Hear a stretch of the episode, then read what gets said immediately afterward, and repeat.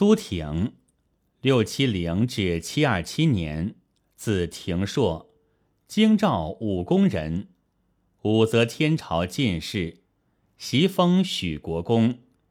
开元间居相位时，与宋璟合作，共理政事，朝廷重要文件多出其手。当时和张悦并称为燕许大手笔。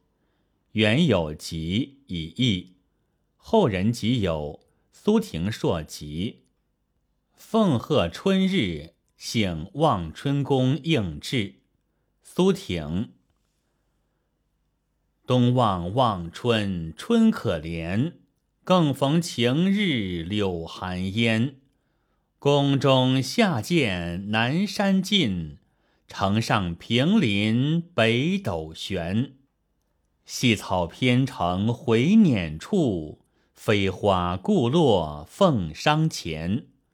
晨游对此欢无极，鸟弄歌声杂管弦。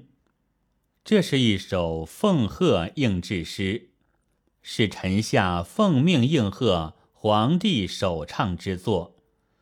这类诗的思想内容，大抵是歌功颂德。粉饰太平，几无可取。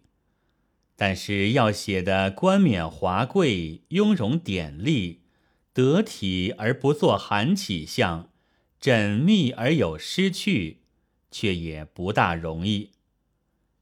原唱题曰：“春日幸望春宫。”皇帝驾临其处，叫做幸。望春宫是唐代京城。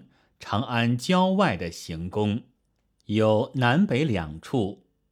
此指南望春宫，在东郊万年县，南对终南山。这诗便是歌咏皇帝春游望春宫，颂圣德美生平。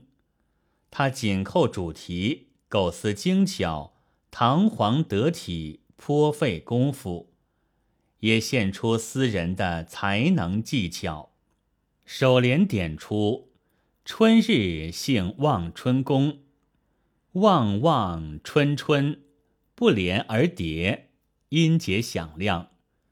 东望望春，既说向东眺望望春宫，又谓向东眺望望见春光，一词兼语，语意双关。而春光可爱，打动圣上游兴。接着便说，更逢天气晴朗，春色含情，恰好出游，如何胜意？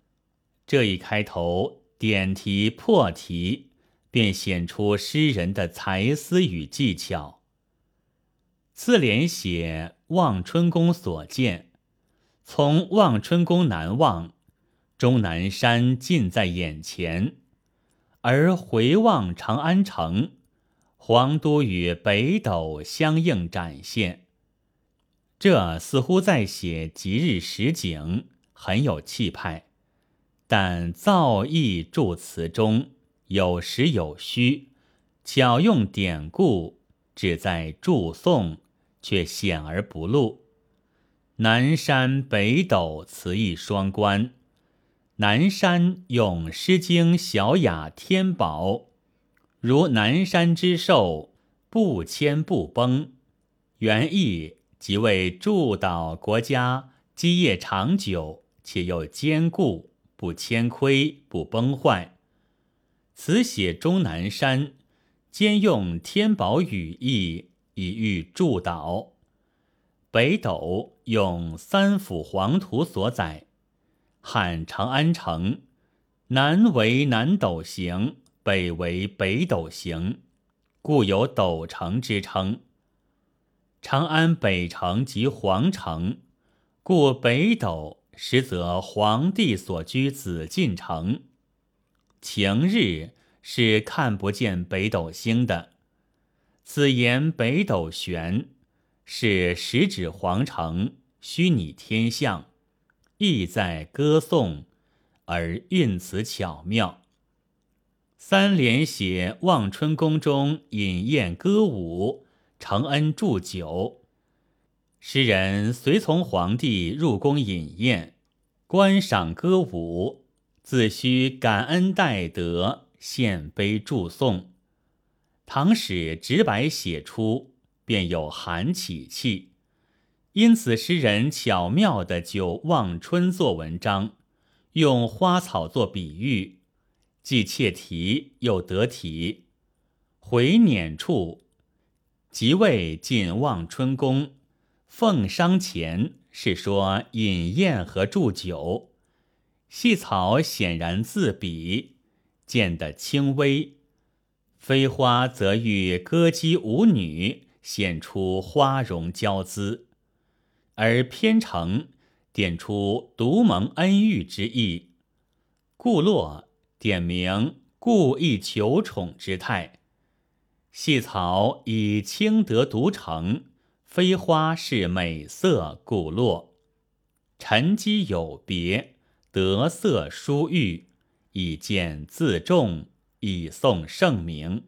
其取喻用词各有分寸，生动妥帖，不起不虞，而又渲染出一派君臣欢宴的游春气氛。所以末联便以明确的歌颂结束。陈游即为天游，指皇帝此次春游，君臣同乐，圣心欢喜无比，人间万物欢畅，天下歌舞升平。这是一首盛世的歌功颂德之作，多少现出一些开明正治的气氛，情调比较自然欢畅。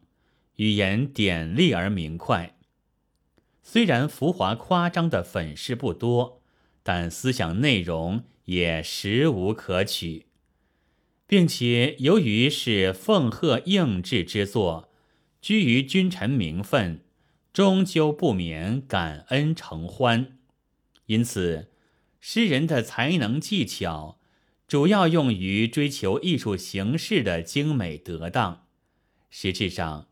这是一首精巧的形式主义作品，不过唐诗有此一种，不妨一读，以赏其，以广见。本文作者倪其新，朗读：白云出岫。